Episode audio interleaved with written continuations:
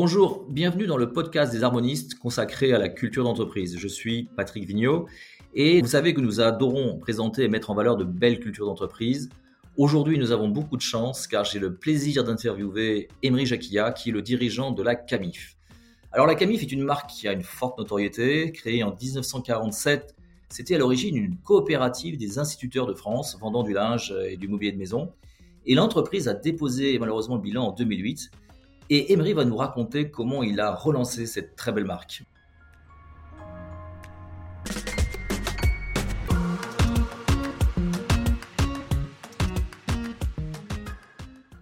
Bonjour Emery. Bonjour Patrick. Alors, c'est toujours dramatique de voir une entreprise déposer le bilan. Qu'est-ce qui t'a donné envie de relancer cette marque et comment cela s'est passé? Hmm. Moi, je suis un entrepreneur. Hein. J'avais démarré euh, ma boîte à 23 ans. J'ai commencé à vendre de la literie sur Internet avant que Google existe même.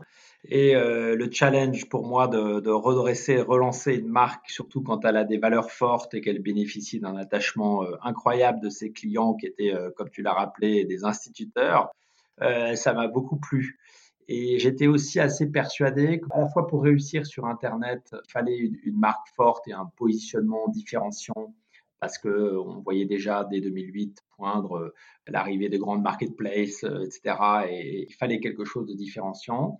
Et puis en même temps, j'étais convaincu qu'il y avait aussi une place pour euh, une alternative à la grande distribution qui a depuis des années été toujours chercher plus loin, moins cher et je pensais qu'avec euh, la marque Camif euh, et, cette entreprise, on pouvait en faire quelque chose de très moderne en fait.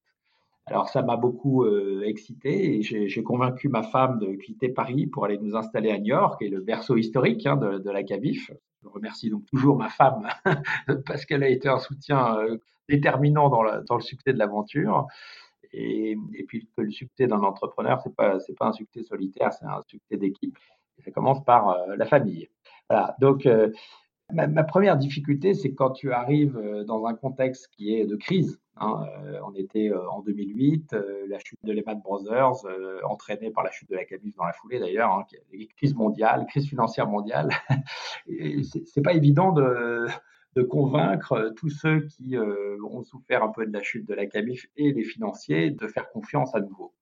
Et c'est là où, en fait, dans l'approche j'ai vite compris que si on voulait avoir une chance de réussir, il fallait qu'on mette un modèle d'impact positif au cœur de notre projet. C'est-à-dire qu'il fallait qu'on ait un impact positif pour le territoire, pour y recréer un maximum d'emplois, mais aussi pour tout l'écosystème, euh, les fournisseurs, les anciens salariés, les clients, etc., pour que la relance de la CAMUF soit une bonne nouvelle. Alors, euh, c'est ça qui nous a conduit à, faire ce choix euh, de déménager à Niort, d'y installer euh, moi mon siège social avec Matelsom, ma société, pour relancer la CAMIF dans son berceau historique, de recruter des anciens de la CAMIF, d'ouvrir un centre de relations clients à Niort, ce qui était tout à fait contre la tendance. en 2008, on les ouvrait plutôt assez loin, les centres de relations clients. Tout ça pour maximiser les emplois. On a ouvert un centre logistique, on a mis une formation e-commerce en place et ça, ça nous a permis d'avoir un soutien euh, très important au niveau local et, notamment euh, le soutien de la région, de la communauté d'Aglo-Niort, qui nous a permis de garantir notamment tous les prêts, parce qu'on avait quand même besoin d'argent pour financer la, relance. Et euh, dans ce contexte de crise financière, c'était mission impossible de trouver des fonds. Et grâce au soutien de la région, qui ont garanti 95% de nos emprunts bancaires, on a réussi à convaincre les financiers de nous accompagner dans cette aventure. Et en fait, donc, ce modèle d'impact, il a été la clé pour nous pour réengager les parties prenantes euh, de la CAMIF. Pour oublier aucune des parties prenantes, on utilise notre acronyme, celui de la CAMIF, le C, nos clients, le A, nos actionnaires, le M, le monde qui entoure l'entreprise, notamment son territoire, le I, l'intérieur de l'entreprise. Et là, on a fait un énorme travail aussi de changement de culture d'entreprise avec les collaborateurs, et le F, les fournisseurs. Et toute l'idée, c'était comment le projet de relance peut être positif pour toutes ces parties prenantes, comment il peut être perçu positivement? Et là, c'est pareil, pour réembarquer et réengager les, fabricants français, on a fait ce choix d'une proposition de valeur très différenciante en misant dans l'équipement de la maison sur Internet sur la qualité, la fabrication française et le développement durable. À l'époque, en 2008, personne ne parlait encore du Made in France. On n'avait pas eu la chance d'avoir le ministre qui portait la marinière encore à l'époque. C'était même ringard, le Made France, il faut le dire. Il n'y avait pas encore le slip français ou 1083, toutes ces petites marques qui ont poussé après. Et pour nous, ça a été la façon de réengager les fabricants quand on leur a dit on va miser sur vos savoir-faire, sur vos métiers, on va valoriser ça sur le site internet. Alors, soudainement, ils ont compris que notre modèle serait radicalement différent de celui des grands distributeurs qui leur ont mis la pression pendant des années pour finalement aller acheter moins cher ailleurs et toujours plus loin. On a pris ce parti pris inverse parce que cette marque le permettait, parce que ça correspondait et c'était en adéquation avec moi, mais à la fois mes valeurs et ma vision d'un modèle nouveau et qu'il y avait une place pour ça. Donc ce choix de la qualité du français du durable, il s'est traduit très vite par quelques innovations sur le site. Une des premières, ça a été de redonner le pouvoir aux consommateurs, aux internautes, de choisir en fonction de critères géographiques, sociaux et environnementaux. Donc, on peut rechercher sur le site de la CAMIF un lit, une table, une chaise, un canapé, en fonction du pays, de la région, du département de fabrication, et aussi sur des critères sociaux ou environnementaux. Voilà, ça c'est une façon de remettre, et c'est un des, clés de notre engagement, la consommation responsable, de remettre la clé de cette consommation responsable aux consommateurs et de jouer la carte de la fabrication locale parce qu'on est convaincu que ce modèle, il est très vertueux au fond. Ouais, donc c'est vraiment impressionnant de pouvoir choisir sur le site euh, à la fois la, distance euh, par rapport à son domicile euh, de la fabrication, d'avoir la liste aussi de, de, la composition exacte. Je crois qu'il y a aussi même la transparence sur comment euh, la valeur ajoutée, comment euh, est décomposé le coût. Donc c'est assez remarquable. Et, euh, et, je note aussi effectivement cette capacité à avoir aligné toutes les parties prenantes dans ce nouveau projet. Et je crois qu'ensuite, en 2013, il y a eu une étape importante puisque tu as fait rentrer un fonds d'investissement à impact à ton capital qui t'a encouragé à aller encore un degré plus loin, notamment à travailler sur la mission de l'entreprise. Est-ce que tu peux nous en dire deux mots? Oui, effectivement, dans les premières, enfin, dans les étapes importantes, il y a eu la relance en 2009. Et puis, à partir de 2013, où on avait un peu remis sur pied une culture d'entreprise, un modèle économique qui tenait la route, etc., on a décidé d'accélérer sur l'acquisition de nouveaux clients. Et on s'est dit, ce qui est fondamental, c'est que la CAMIF bah, ne dépend pas que de ses clients historiques qui avaient un peu un profil d'instituteur à la retraite, mais qu'on aille chercher de nouveaux clients sur ce modèle intéressant. Et c'est pourquoi on a cherché des fonds et on a trouvé un des tout premiers fonds d'impact en France, Citizen Capital, qui nous a permis de développer la CAMIF. Aujourd'hui, on fait 80% de notre chiffre d'affaires avec des nouveaux consommateurs qui sont plus jeunes et qui sont résolument inscrits dans cette consommation responsable, qui veulent savoir tout ce que tu disais tout à l'heure, d'où ça vient, comment c'est fabriqué, combien d'emplois je soutiens quand j'achète produits, qui veulent visiter les usines, qui veulent savoir l'origine des principaux composants, etc. Et avant d'aller chercher ces nouveaux clients, il nous est apparu essentiel de répondre à une question clé, c'est euh, à quoi on sert? Pourquoi on est là? Pourquoi on existe? Avant d'aller chercher des clients qui ne connaissent pas la marque, il faut qu'on sache pourquoi on est là. Et on a fait une rencontre avec euh, les, gens de l'école des mines, des chercheurs qui avaient pas mal théorisé sur la société à objet social étendu, convaincus que l'entreprise ne peut pas se résoudre à être une boîte à partager le profit, mais qu'elle a un rôle et une utilité dans la société ça a pas mal résonné en moi et euh, on a décidé de, faire un peu le cas d'école de l'école des mines et donc à commencer par réfléchir à notre raison d'être. on a interrogé, on a pris le temps d'interroger euh, toutes nos parties prenantes, des clients, des collaborateurs, des fournisseurs, des actionnaires, sur au fond euh, à quoi sert la CAMIF, pourquoi on est là, qu'est-ce qui serait fondamentalement différent si on n'existait pas, et inversement, qu'est-ce qui serait fondamentalement différent si tous les acteurs de, du marché euh, adopter les bonnes pratiques de la CAMIF. On pourrait par exemple recréer 20 000 emplois en France parce que euh, voilà, juste en, choisissant, en favorisant le Béni France. Et donc, euh, on a mis deux ans et demi pour formuler les deux phrases qui sont constitutives de notre raison d'être. Ça n'est pas très efficace, deux ans et demi, mais je pense que c'est une chose qui mérite qu'on y passe du temps. Euh, parce que chaque mot compte et on a inscrit euh, cette mission qui est de proposer des produits et des services dans la maison au bénéfice de l'homme et de la planète et de mobiliser tout notre écosystème pour imaginer les nouveaux modèles de consommation, de production et d'organisation, parce qu'on est convaincu au fond qu'on est arrivé au bout d'un modèle et qu'il y a une nouvelle économie à mettre en place, une économie euh, plus circulaire, plus locale, plus inclusive, et euh, donc cette mission euh, qu'on a définie euh, de cette manière-là, on l'a inscrite dans nos statuts le 17 novembre 2017. Parallèlement à ça, on a mis aussi en place un petit groupe qu'on a appelé la cellulose, la cellule à l'objet social étendu, qui est une, un organe de gouvernance chez nous aujourd'hui, qui est notre comité de mission. et qui a eu pour vocation première de définir la mission, de la traduire, cette mission, en engagement, parce que l'avantage d'une raison d'être qui est claire, c'est que c'est un peu de boussole. Dans les crises, euh, on sait pourquoi on est là et, ça permet de traverser la crise. Pour les collaborateurs, ils savent pourquoi ils viennent de travailler tous les jours et, puis ça résonne chez eux, ça fait sens. Donc, euh, la raison d'être, c'est ce qui donne du sens à l'entreprise. Mais par contre, pour que ça se traduise véritablement dans le projet et que ça transforme les pratiques de l'entreprise pour les rendre plus vertueuses, plus performantes sur le plan social ou environnemental, il faut que cette raison d'être soit traduite en engagement. Donc, on a pris le temps de traduire cette mission en cinq engagements qui sont très structurants pour nous aujourd'hui, parce qu'ils guident le projet de, l'entreprise. Le premier, c'est d'informer, de sensibiliser les consommateurs à la consommation responsable. On le faisait hein, déjà euh, depuis 2009 avec ce moteur de recherche euh, responsable quelque part, où on peut rechercher par critères géographiques, socio-environnementaux, mais quand on fait euh, une semaine après avoir inscrit notre mission dans nos statuts le boycott du Black Friday, ça c'était en 2017, et qu'on ferme notre site le meilleur jour du e-commerce, là, on envoie un signal très fort sur le fait que l'entreprise s'engage sur la consommation responsable et euh, on informe et on sensibilise les consommateurs au fait qu'il y a des alternatives positives à la surconsommation, qu'on peut consommer moins. Euh, on n'est pas obligé d'avoir le dernier smartphone à la mode. D'ailleurs, c'est exactement le profil de nos nouveaux clients. Hein. Ils n'ont pas plus de moyens que les autres, mais ils achètent trois fois plus d'occasions, ils réparent davantage, ils font davantage de choses eux-mêmes.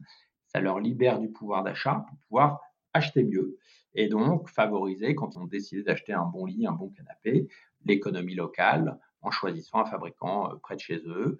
Ça permet également d'avoir une meilleure empreinte carbone de nos achats, puisque sur les 11 tonnes en moyenne par an et par Français d'émissions de, CO2 liées à notre à nos modes de vie, il y en a la moitié qui sont liées à nos importations. Donc en relocalisant euh, notre consommation, on peut déjà adresser presque la moitié de l'impact carbone de nos achats. Alors, le deuxième engagement de la CAMI, c'est de faire de l'économie circulaire notre standard. Alors ça, ça a été euh, très structurant pour nous aussi parce que c'est un engagement qui est très fort, qui nous a invités à revisiter entièrement l'offre euh, de la CAMIF et notamment de lancer un projet qui s'appelle CAMIF Édition pour faire des produits le, plus, le plus circulaire possible. Donc, on a fait travailler pendant trois jours ensemble des collaborateurs, des, des experts d'économie circulaire, des designers, des fabricants, euh, autour de nouvelles idées, nouveaux produits. Euh, et puis ensuite, on a accompagné pendant six mois des équipes projets constituées de, designers, de fabricants et de collaborateurs pour qu'on sorte les premières collections de Camif Édition qui sont sorties en 2018. Là, on en est cette année à la troisième édition. On va sortir 50 nouvelles collections. L'idée, c'est que Camif Édition soit un peu le fer de lance, cette refonte de l'offre en profondeur pour qu'on intègre davantage des principes d'éco-conception, qu'on fasse davantage attention à intégrer un maximum de composants issus du recyclage dans les produits que l'on vend ou euh, des matériaux biosourcés qui ne consomment pas de CO2 ou le moins possible, qu'on travaille la fin de vie du produit. Voilà, et donc ça, cet engagement-là, il, crée une sorte de dynamique au sein de l'entreprise qui est très intéressante parce que ça la met en mouvement. C'est un levier de performance parce que quelque part, quand on sort des produits totalement originaux, qu'on retrouve nulle part ailleurs dans aucune marketplace, ça nous permet, nous, de créer une valeur économique parce que c'est de la marge. Euh, ça nous permet aussi de créer une valeur sociale parce que c'est des, produits fabriqués localement et une valeur environnementale parce que c'est des produits euh, éco-conçus et en plus fabriqués près de chez nous, près du consommateur. Hein.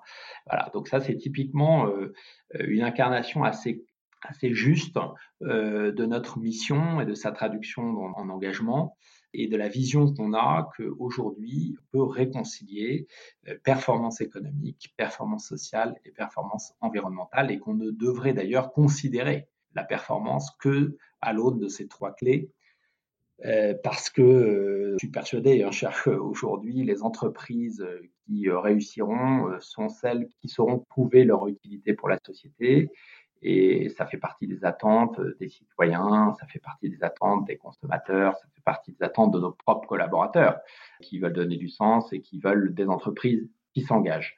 Et donc, euh, ce qui est sûr, c'est que tout chef d'entreprise a aujourd'hui une sorte d'urgence euh, à inscrire son action, inscrire son entreprise dans cette euh, triple performance parce que c'est la, voie de l'avenir, c'est la seule voie possible d'ailleurs, parce que sinon nos économies telles qu'elles ont euh, fonctionné au XXe siècle, elle n'est juste pas soutenable, notre économie. Donc pour qu'on ait une chance de, de transformer et d'adresser les enjeux qu'on a devant nous collectivement, tous, qui sont des enjeux de l'humanité, ceux de la biodiversité, ceux du climat, euh, ceux des inégalités. On a besoin de l'entreprise. L'entreprise est le plus puissant levier de transformation de la société. Alors, à notre modeste échelle, on le fait à notre niveau, mais euh, moi j'avais été assez marqué euh, par une étude de, Carbone 4 qui montrait que si tous les Français adoptaient les meilleures pratiques en matière d'éco-gestes, un peu ce qu'on a fait pendant le confinement d'ailleurs, forte décroissance, on prend plus sa voiture, on prend plus l'avion, on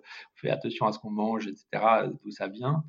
On ne fait que 25% du chemin pour nous limiter dans la trajectoire des 2 degrés. Ce qui veut dire que les 75 autres du chemin, il doit être fait par les entreprises, par les territoires, par les collectivités. Et donc, ça nous met une pression considérable, moi je trouve, hein, en tant que dirigeant, et, ça, nous, ça nous oblige à, ça nous oblige, voilà, ça nous oblige à agir, à passer à l'action, parce qu'on sait qu'aujourd'hui l'entreprise a toujours été, à toutes les époques, euh, un levier de transformation de la société.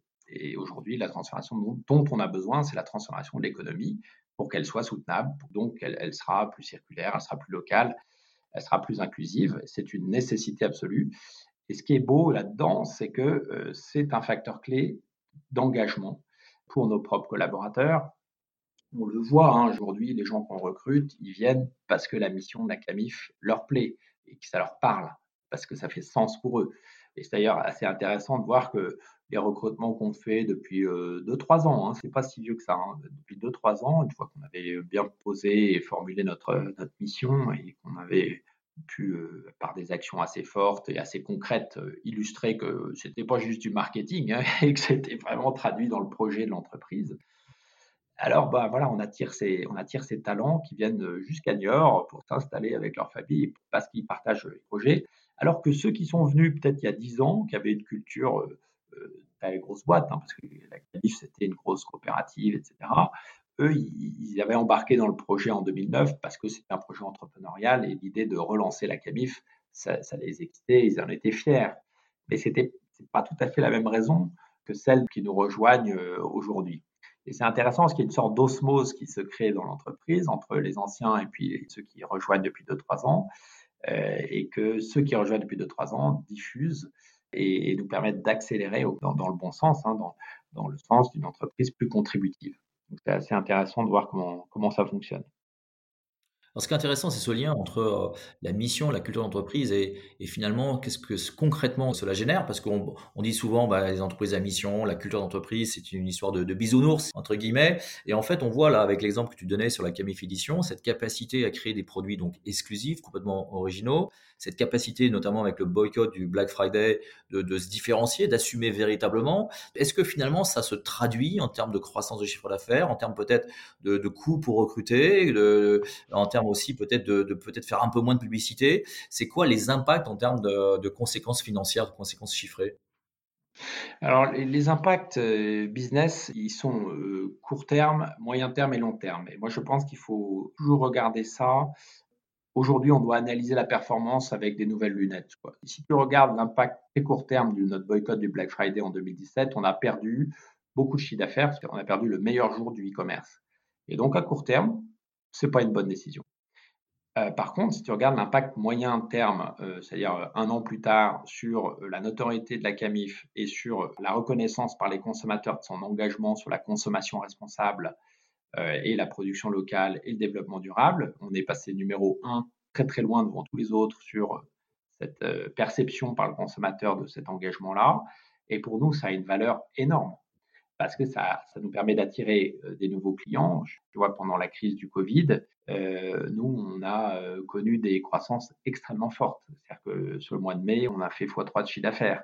Sur le mois de juin, on a fait x2 de chiffre d'affaires c'est considérable. Et si on a fait euh, ces croissances très fortes, c'est parce qu'on est perçu comme la marque la plus engagée dans notre secteur, qu'on coïncide avec des aspirations profondes de changement et de passage à l'acte de consommateurs qui disent OK, on a perçu bien les limites, puis il y a eu le déclencheur avec la Covid qui nous montre vraiment les limites de notre modèle euh, où on dépend à 90% pour tous les médicaments euh, de la Chine, alors qu'on a encore euh, tous les savoir-faire et même des industriels en France. Nous, on travaille avec plus de 100 fabricants français hein, qui sont sur le territoire, qui maintiennent des emplois sur le territoire, qui maintiennent des savoir-faire, des métiers, et ça représente 73% de notre chiffre d'affaires. Donc, c'est assez concret. Mais alors, évidemment, sur le long terme et sur notre capacité à recruter des nouveaux clients, c'est très bénéfique. Si je regardais que sur le court terme, et bah, ce serait pas très bon. Et puis, si je regarde pas que la, valeur économique, mais que je regarde également la valeur sociale et environnementale, eh ben, là aussi, c'est excellent parce qu'on a fait passer un message. Ce jour-là, quand on a refusé de faire ce Black Friday en 2017, on était la première marque, seule marque à faire ça en France, à aller jusqu'au bout, hein, parce que quand tu fermes ton site, c'est quand même assez radical comme, position. Ça a créé des tensions d'ailleurs en interne, parce que tout le monde n'était pas totalement à l'aise avec cette, cette posture très radicale, ni mes actionnaires, ni une partie de mes collaborateurs. Mais deux ans plus tard, quand en 2018 on refait le boycott et qu'en 2019 on s'aperçoit qu'il y a 1000 sites e-commerce qui nous suivent et qui boycottent le Black Friday, ben, on se dit on a réussi là. On a réussi à faire passer un message qu'il y a un modèle peut-être différent que celui de la surconsommation qui nous emmène droit dans le mur, qu'il y a des alternatives, qu'il y a des sites e-commerce qui euh, pourtant vendent des produits, euh, voilà, et donc c'est l'objet social principal, c'est de vendre des produits, bah, qui euh, boycottent le Black Friday parce qu'ils comprennent que là, ça nous emmène dans le mur et qu'en fait, le modèle qu'ils défendent, c'est un modèle d'une production locale, plus raisonnée, d'une consommation plus raisonnée, où on doit se poser peut-être davantage de questions. Est-ce que j'en ai vraiment besoin? D'où ça vient? Comment c'est fabriqué? Dans quelles conditions sociales Dans quelles conditions environnementales? Est-ce que ça respecte mon éthique? Voilà, et est-ce que j'ai envie de soutenir ça en fait? Tu vois, je pense que là, l'impact, euh, il est énorme en fait. Parce que quand tu passes de un site qui boycotte à 1000 en trois ans, c'est pas mal. Voilà, alors euh, sur la, résilience que on, connaît là sur notre modèle d'entreprise à mission euh, pendant la crise euh, qu'on a traversée, où on a quand même vécu collectivement une expérience complètement unique dans l'histoire de l'humanité, et on a aussi vécu une expérience unique de, déconsommation massive. On aurait pu se dire les chiffres vont s'effondrer, les gens arrêtent d'acheter, etc. Ils sont reclus chez eux. Bah, en fait, pas du tout. Euh, les gens ont acheté beaucoup moins, oui, mais beaucoup moins de produits superflus. Ils n'ont pas acheté une paire de pompes par semaine, comme d'habitude, ou, ils ont acheté moins de produits euh, pas vraiment utiles. Et ils ont fait plus attention à eux-mêmes, plus attention à leurs proches, plus attention à leur intérieur. Et puis, finalement, euh, nous, on a des très, très belles performances parce que bah, on vend des produits utiles, on vend des produits durables, on vend des produits de qualité, on vend des produits fabriqués près de chez vous. Et ça, ça touche le consommateur. Et donc, la résilience du modèle d'entreprise à mission fait que trois ans après avoir boycotté le Black Friday, je suis fier et je suis toujours aussi fier, mais je suis surtout heureux de l'avoir fait. Et je me dis, bah, le renoncement qu'on a fait en 2017, c'est le profit d'aujourd'hui. Parce que cette croissance, en plus, elle est, rentable. Donc, les renoncements d'aujourd'hui, parce que on le voit hein, dans les modèles d'entreprise à mission, quand tu as défini ta, raison d'être, quand tu l'as traduite en engagement, il y, a un petit tiraillement entre ta pratique d'aujourd'hui, du moment, et puis ce que tu écris ou les engagements que tu prends. Et cette tension un peu créative qui se passe, euh, elle met en mouvement l'entreprise, mais parfois, il y a des injonctions contradictoires. Pour nous, le Black Friday, c'était une très forte injonction contradictoire entre l'exigence du court terme et celle du long terme. Mais ces injonctions contradictoires se résolvent par un changement de lunettes et par euh, le temps. C'est-à-dire que la performance ne peut pas s'apprécier à trois mois, elle doit s'apprécier sur trois ans et elle ne peut pas s'apprécier que sur le plan économique, mais elle doit s'apprécier sur les enjeux sociaux, sociétaux et environnementaux. Et là, à partir de là où tu changes de lunettes, tu vois à trois ans et tu regardes pas que la performance économique, et ben là tu dis oui, ça c'est ces mesures, en fait, elles, nous permettent euh, d'être extrêmement résilients. Je rappelle qu'on est dans un marché, euh, le e-commerce, qui, est très peu compétitif. Hein, tu le sais, euh, disons qu'entre Amazon, Alibaba et tous les autres, si on existe encore 11 ans après la relance, c'est que tout ce qu'on a fait pour rendre notre modèle économique singulier, différenciant, se traduit bien sûr en capacité de résilience et en performance. Voilà. En triple performance. Et après, ce qui est aussi très chouette à voir, c'est à quel point c'est un levier d'engagement et en termes de culture d'entreprise, euh, c'est euh, d'avoir une mission claire, des engagements qui sont clairs, extrêmement éclairant pour chacun. Et moi, en tant que leader, ça change complètement ma posture, ça change le rôle des managers, parce qu'on n'est plus là pour euh, dire ce qu'il faut faire. C'est les mieux placés pour traduire cette mission, ces engagements dans le projet de l'entreprise sont nos propres collaborateurs. et donc après, notre rôle, c'est de nous effacer d'abandonner le pouvoir. Par contre, de rappeler régulièrement la mission, euh, nos engagements et peut-être de faire des, pas de côté de temps en temps. Euh, moi, je dis souvent, hein, PDG, ça veut dire prof de gym. Donc, il faut mettre en mouvement son entreprise. Et, dans notre culture d'entreprise, nous, on dit à nos banquiers qu'on nous rencontre, on est, on est triple A, c'est les trois lettres de notre culture d'entreprise. Le euh, premier A, c'est l'audace, l'audace entrepreneuriale, c'est l'audace d'aller au bout de la radicalité de notre projet. Le deuxième A, c'est l'agilité, et on a vraiment fait preuve de ça pendant cette crise euh, Covid. Ça a été assez impressionnant dans l'équipe, comment les choses se sont mises en place en télétravail, etc. En ce moment, comment on adapte nos modes de travail euh, à la généralisation du télétravail, par exemple. Et le dernier c'est l'attention. Et l'attention qu'on porte à nous-mêmes, euh, mais aussi l'attention qu'on porte du coup aux autres, et l'attention qu'on porte au sujet de la planète. Quoi. Et ces valeurs-là, elles sont ancrées voilà, quand tu as des valeurs qui sont bien posées, que, que la mission est claire, après, euh, le rôle du manager est, très, très simplifié, on va dire. Donc, le manager est libéré. Tu vois, on parle souvent d'entreprise libérée, ben, moi, je pense que c'est le manager qui est libéré là. C'est super. Et je crois que vous avez même été encore un degré plus loin en interne pour appliquer cette cohérence euh, un peu partout. Est-ce que tu peux nous parler, par exemple, la façon dont vous faites les budgets en interne, la façon dont vous faites les entretiens d'évaluation en interne? Je crois que vous avez des, techniques un petit peu particulières. Mmh. Oui, alors on, on, s'interdit rien. Tu vois, je pense que c'est une des choses d'ailleurs qu'on a que j'ai expérimenté dès le, dès le démarrage. C'est-à-dire que quand j'ai repris en 2009, j'avais des anciens, des personnes qui avaient 20 ans de boîte à la CAMIF qui avait une culture d'entreprise très pyramidale, très grosse boîte, etc. Et un an plus tard, malgré euh, le mode euh, vraiment euh, start-up dans lequel on s'était inscrit, en mode projet, et puis le bouillonnement un peu de, partout, le fait qu'il n'y ait pas de cloison parce qu'on est dans un grand espace ouvert, etc. moi, je pensais que naturellement, les gens adopteraient une culture entrepreneuriale. Ça n'a pas été le cas. C'était ma première difficulté d'ailleurs. Et j'ai fait vivre une expérience à tous en accueillant une artiste dans l'entreprise pendant trois mois. Euh, une artiste qui s'appelle Anne Maison, qui en plus avait un nom prédestiné pour travailler avec nous, qui travaille sur le sujet de la maison en plus. et euh, une, des, choses qui était marquante, c'est qu'elle a partagé notre quotidien et tous les jours, elle faisait quelque chose. Un jour, on arrive, il y avait toutes les places de parking taguées avec des noms d'artistes contemporains, donc c'est amusant. Les gens ont été la voir tout de suite en disant Mais est-ce que tu as demandé l'autorisation à Emery? Bah non pas demander l'autorisation. On est donc dans une entreprise où on peut prendre des initiatives sans demander l'autorisation. Oui, tout à fait, c'est ça une culture entrepreneuriale. Et, une des œuvres, moi, qui m'a beaucoup marqué en tant que manager, c'est qu'en nous observant travailler, elle était assez choquée qu'on s'envoie des emails à longueur de journée. Donc, elle, a eu l'idée assez géniale, dès qu'elle voyait quelqu'un qui se levait, qu'elle allait parler à quelqu'un d'autre, de matérialiser ça au sol en scotchant une, bande rose pour relier les deux bureaux. Progressivement, l'entreprise, c'est comme ça, tissée de toutes ces bandes roses. Et ça, ça m'a mis beaucoup sur la voie de l'importance euh, du lien dans l'entreprise. Et la plus forte valeur d'une entreprise, c'est cette capacité à créer du lien. C'est ça la vraie richesse d'une entreprise.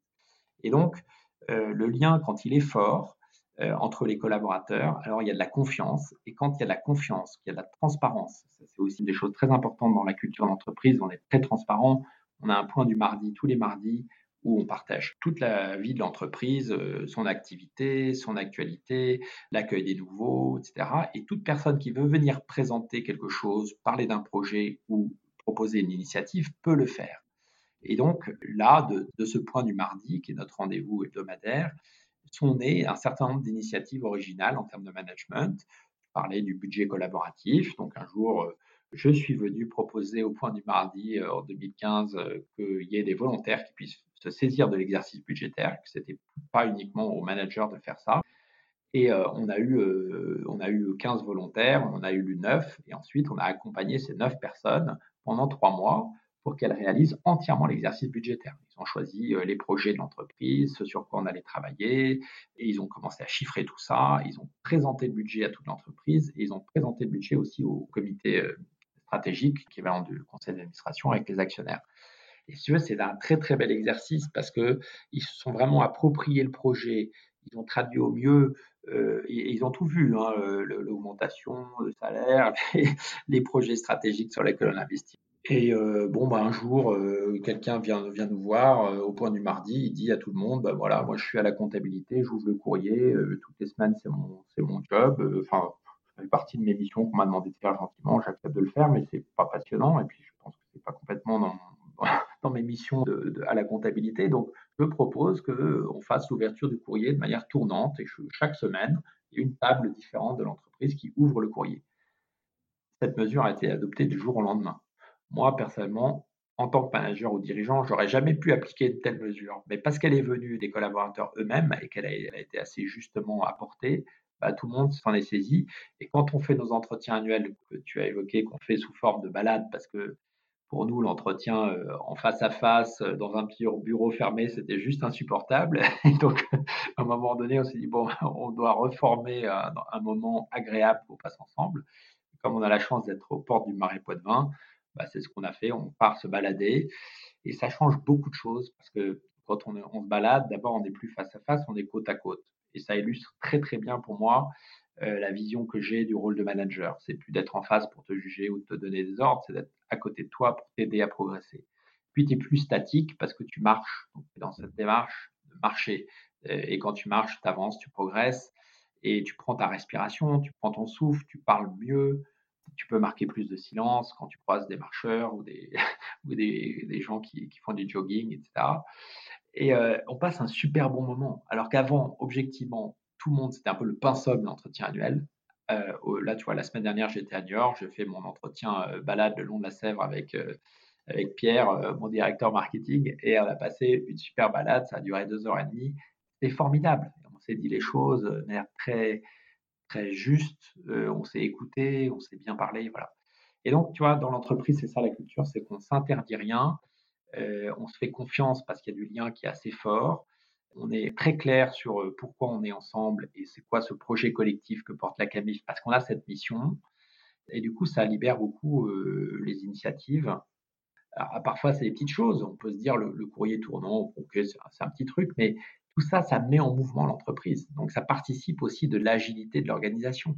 Voilà, et le fait que les collaborateurs sachent qu'ils peuvent venir à tout moment proposer quelque chose et que si, a priori, tout le monde est d'accord, bah, on va le faire, c'est assez génial aussi voilà, je pense que c'est une culture d'entreprise, c'est pas sur le papier, hein, c'est que c'est que ça doit se vivre et, euh, et puis c'est les collaborateurs qui, qui, s'en saisissent.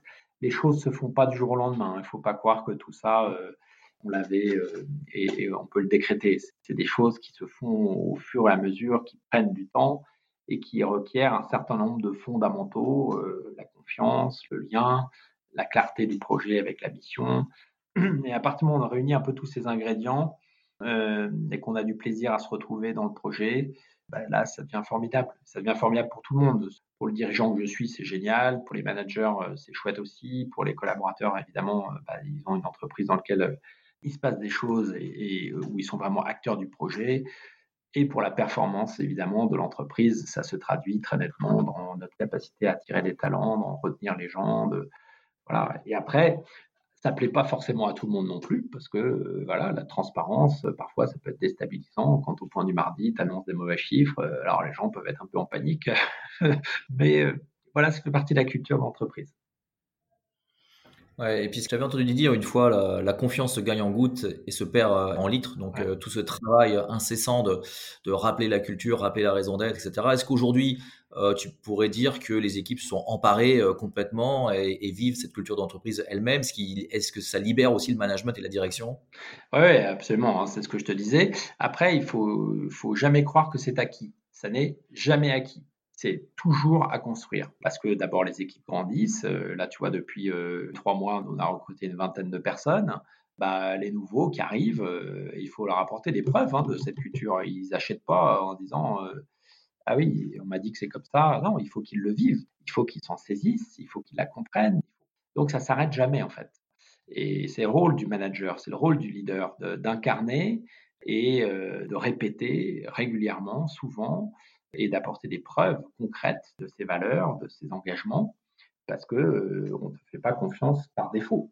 Voilà, comme je le dis, oui, ça, se gagne en, gouttes et ça se perd en litres. Donc, euh, il faut être vigilant puis c'est ça qui rend le projet aussi chouette, c'est que même quand tu as fait le travail qu'on a mené, hein, qui nous a pris euh, finalement euh, en gros quatre ans euh, entre l'expression de la raison d'être, la tradition de cette raison d'être en engagement, la communication de cette raison d'être, de ces engagements à l'intérieur de l'entreprise, Tu vois, dans l'entreprise, tu arrives, tu as la raison d'être qui est affichée. Dans le guide d'accueil, tu as cette raison d'être. Tu as des manifestes avec les engagements dans, dans nos supports de présentation.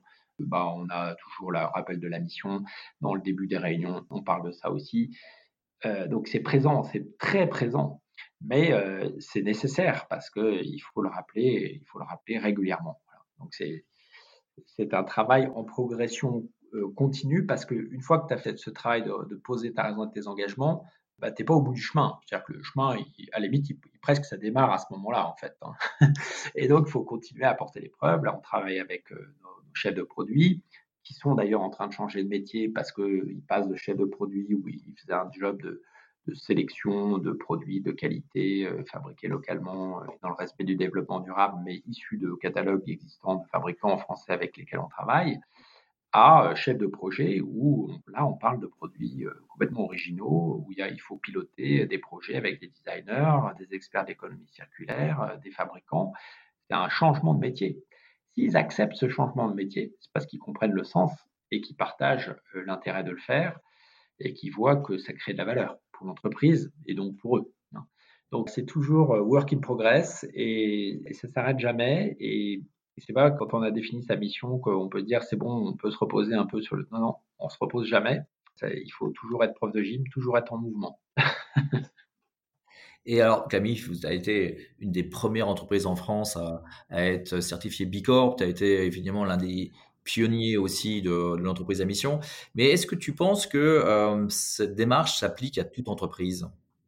Alors là, non seulement je le pense, mais j'en suis persuadé. C'est-à-dire qu'aujourd'hui, une entreprise qui ne prend pas ce chemin de l'entreprise contributive, quelle que soit sa forme, hein, ça peut être, tu peux trouver plein de façons de, de, faire progresser ton entreprise sur les sujets, les enjeux sociaux, environnementaux. Il se trouve qu'en France, on a la chance aujourd'hui d'avoir une loi qui est la loi Pacte, d'avoir un cadre dans cette loi qui est assez clairement défini, c'est la société à mission, et que cette société à mission, elle dit quoi? Elle dit dans tes statuts, tu mettras une mission qui a un impact social et environnemental positif, ce qui permettra d'obtenir l'engagement des actionnaires de mettre au même niveau les enjeux sociaux, environnementaux et les enjeux économiques. Et ça, c'est très important parce que ça donne beaucoup de liberté ensuite aux dirigeants pour euh, voilà, euh, pouvoir traduire ça dans le modèle économique de l'entreprise. Et euh, la loi PAC dit qu'après, tu dois aussi mettre un comité de mission en place pour pouvoir évaluer euh, comment l'entreprise agit au regard de ses engagements. Et donc que tu puisses aussi te mettre dans ce processus d'évaluation régulière qui permette de faire progresser l'entreprise. Et quand l'entreprise progresse sur son profil d'impact social et environnemental, en fait, ce qui est merveilleux, c'est que tu t'aperçois qu'elle progresse aussi sur le profil économique. Et donc, il y a une corrélation aujourd'hui direct entre utilité pour la société et euh, impact, on va dire, et euh, performance économique. On n'a qu'à regarder quelques entreprises. Pendant la crise, les grands fonds d'investissement ont fait des études sur les performances euh, pendant la crise et ils ont pu relever que les, entreprises qui avaient la meilleure performance extra-financière globale, ce que mesure par exemple un référentiel comme Bicorp, puisqu'on est Bicorp depuis 2015, eh bien, avaient surperformé en bourse par rapport aux autres. Donc, euh, il y, a, quelque chose qui se passe. Ce n'est pas complètement étonnant. Aujourd'hui, regardons les jeunes. Les jeunes, ils veulent plus rentrer euh, euh, chez Philippe Maurice pour avoir des clubs gratuits. Philippe Maurice doit payer beaucoup plus cher pour attirer des gens chez eux. Quand je parle de Philippe Maurice, je parle de Total, je parle de toutes ces grosses boîtes, Bayer, Monsanto, etc. Ils doivent payer sans doute beaucoup plus cher leur masse salariale qu'une entreprise qui fait sens et qui attire, pas uniquement sur le salaire, mais euh, sur le sens. Et, donc, forcément, quand tu as des difficultés à attirer des talents et qu'en plus tu dois les payer plus cher, bah, ça a un impact sur ta performance économique, déjà aujourd'hui. Après, euh, je pense que si euh, les actionnaires de Bayer avaient appelé mon fils Pierre de 16 ans en leur demandant s'il fallait qu'ils achètent Monsanto, probablement que Pierre aurait dit Mais vous êtes des fous. Ils l'ont pas fait malheureusement et ils ont, ils ont perdu euh, trois quarts de leur valeur. Donc, euh, je pense qu'aujourd'hui, il y a une corrélation. Elle est déjà existante. Peut-être que tout le monde ne la voit pas encore, mais je le vois moi pour discuter avec des fonds d'investissement et pour avoir également une autre casquette, puisque je préside l'association de la communauté des entreprises à mission qu'on a créée pour justement accompagner les dirigeants sur ce chemin qui qui est long leur permettre d'avoir un cadre d'échange, de partage entre pairs et de pouvoir s'inspirer des bonnes pratiques. Ben, dans la communauté des entreprises à mission, aujourd'hui, les gens sont, tous effectivement assez, convaincus qu'il faut se bouger sur ce sujet-là et que c'est un facteur de, performance. Et ça, c'est plutôt un signal assez positif parce que les fonds d'investissement eux-mêmes demandent plus de comptes sur la performance extra-financière avant d'investir dans une participation. Ça montre bien qu'ils ont compris qu'il y avait un lien voilà, et je pense qu'un dirigeant aujourd'hui qui ne prend pas ce chemin-là, quelle que soit sa forme d'entreprise, quel que soit son métier, quel que soit son statut, quelle que soit euh, l'ancienneté de l'entreprise, que ce soit une start-up, euh, une grosse boîte, une ETI, dans le secteur de l'industrie, des services, du e-commerce, peu importe. Euh, celui qui ne se pose pas la question du sens qu'on veut donner au projet et de l'utilité du projet pour la société par rapport aux grands enjeux on a, une feuille de route mondiale avec les 17 objectifs de développement durable, on peut s'en saisir, voir comment l'entreprise peut adresser un certain nombre de ces enjeux-là. Et eh ben, ce chef d'entreprise-là, il ne fait pas son job. Hein. Donc, euh, il faut que, et on a besoin de façon de la mobilisation d'un maximum de dirigeants, parce que le dirigeant est la clé de voûte du changement hein, de l'entreprise, de la transition de nos entreprises vers des entreprises contributives, c'est-à-dire des entreprises qui contribuent à un monde soutenable. Voilà, et, quand on a compris que en fait, il y a une réconciliation et qu'il y a un modèle non seulement possible euh, et triplement plus performant que les autres quand on allie euh, un impact social, environnemental et performance économique, bah, après, je dirais, il faut se bouger parce qu'il faut le mettre en œuvre. Hein. Je ne dis pas que c'est simple à mettre en œuvre et que ça se fait du jour au lendemain. Ça, c'est des démarches qui prennent beaucoup de temps tu vois, donc deux ans et demi pour euh, juste sortir les deux phrases qui sont constituées de notre raison d'être. Mais ces deux ans et demi, ils ont été super riches parce qu'on s'est nourri vraiment des, échanges qu'on a eus avec nos fournisseurs, avec euh, nos collaborateurs. Ça nous a permis de mieux comprendre quelle était la création de valeur perçue par chacune des parties prenantes. Parce que même si une société, on peut dire qu'elle appartient à ses actionnaires, une entreprise, elle n'appartient pas à ses actionnaires. Une entreprise, c'est un projet collectif. Il appartient à toutes ses parties prenantes tu enlèves une lettre du mot CAMIF, bah, ça ne veut rien dire, ça ne tient plus. on a besoin de nos clients, on a besoin des actionnaires, on a besoin du monde qui entoure l'entreprise, on a besoin de l'intérieur de l'entreprise, nos collaborateurs, on a besoin de nos fournisseurs pour faire projet d'entreprise. Et donc, on a besoin pour les engager que chacun perçoive la création de valeur qui leur est apportée par le projet. Et cette création de valeur, elle peut être d'ordre financier, mais elle peut être aussi d'ordre social, environnemental, sociétal. Et donc, c'est ça qui euh, va renforcer, va nourrir le projet, va renforcer sa performance et sa résilience. Parce que je dis souvent à mes banquiers qui, se, qui, se trompent en regardant uniquement les bidas. Parce que si tu prends deux entreprises qui ont strictement le même bilan, le jour où il y a une crise qui arrive, bah, il y en a une qui va passer la crise, l'autre pas. on va dire c'est bizarre, pourtant ils avaient les mêmes bilans, les mêmes fonds propres, le même, euh, chiffre d'affaires, le même EBITDA depuis des années. Mais oui, mais il y en avait une qui avait euh, su créer du lien avec ses parties prenantes, avec ses collaborateurs, avec ses fournisseurs, qui n'avaient pas écrasé euh, euh, les marges de ses fournisseurs pour arriver à ce résultat-là, eh ben, celle-là, elle va passer la crise. Tout le monde a envie qu'elle s'en sorte. Alors que l'autre, qui a de manière structurée et permanente mis la pression à tout le monde pour sortir ce même résultat, bah, elle ne va pas passer la crise parce que le jour où la crise arrive et que trop dur, tout le monde va abandonner, va, va quitter le navire. Et pourtant, je suis banquier et je regarde euh, ces deux entreprises, sur le papier, elles se ressemblent beaucoup. Sauf qu'il y a une valeur immatérielle considérable qui est dans la qualité du lien, dans euh, la qualité du projet, dans euh, la valeur extra-financière qui est perçue par les parties prenantes. Donc, non, je suis persuadé que toutes les entreprises doivent s'y mettre. C'est une question pour un dirigeant, ce n'est même pas une question, c'est une sorte d'obligation ça fait partie des bonnes, bonne conduite, une bonne gestion, on va dire. Écoute, merci beaucoup pour ce, témoignage. Je trouve que c'est un magnifique exemple montrant qu'il est possible de, réconcilier business et impact, comme tu l'as dit, que c'est pas du tout incompatible, c'est au contraire euh, aujourd'hui un impératif euh, et que les deux se nourrissent l'un de l'autre. C'est aussi remarquable la déclinaison que vous avez faite de la mission, de la raison d'être dans la proposition de valeur. On sent qu'il y a vraiment une déclinaison, une cohérence euh, complète c'est aussi dans les actions, le Black Friday, tu en as parlé, c'est dans la différenciation que, que, vous avez créée avec des produits exclusifs, avec une attractivité euh, des clients. Donc c'est avoir pu mettre cette mission au cœur de l'offre, au cœur du management, au cœur de l'interne de l'entreprise. Et finalement, donc, ça a été euh, une réinvention quasiment progressivement en 10 ans de l'ensemble des, euh, des, départements d'entreprise et qui a créé non seulement de la performance, mais de la résilience. Donc, c'est c'est formidable. Donc, Emery, un grand merci de ton témoignage. vraiment, j'ai passé un moment formidable. Merci Patrick.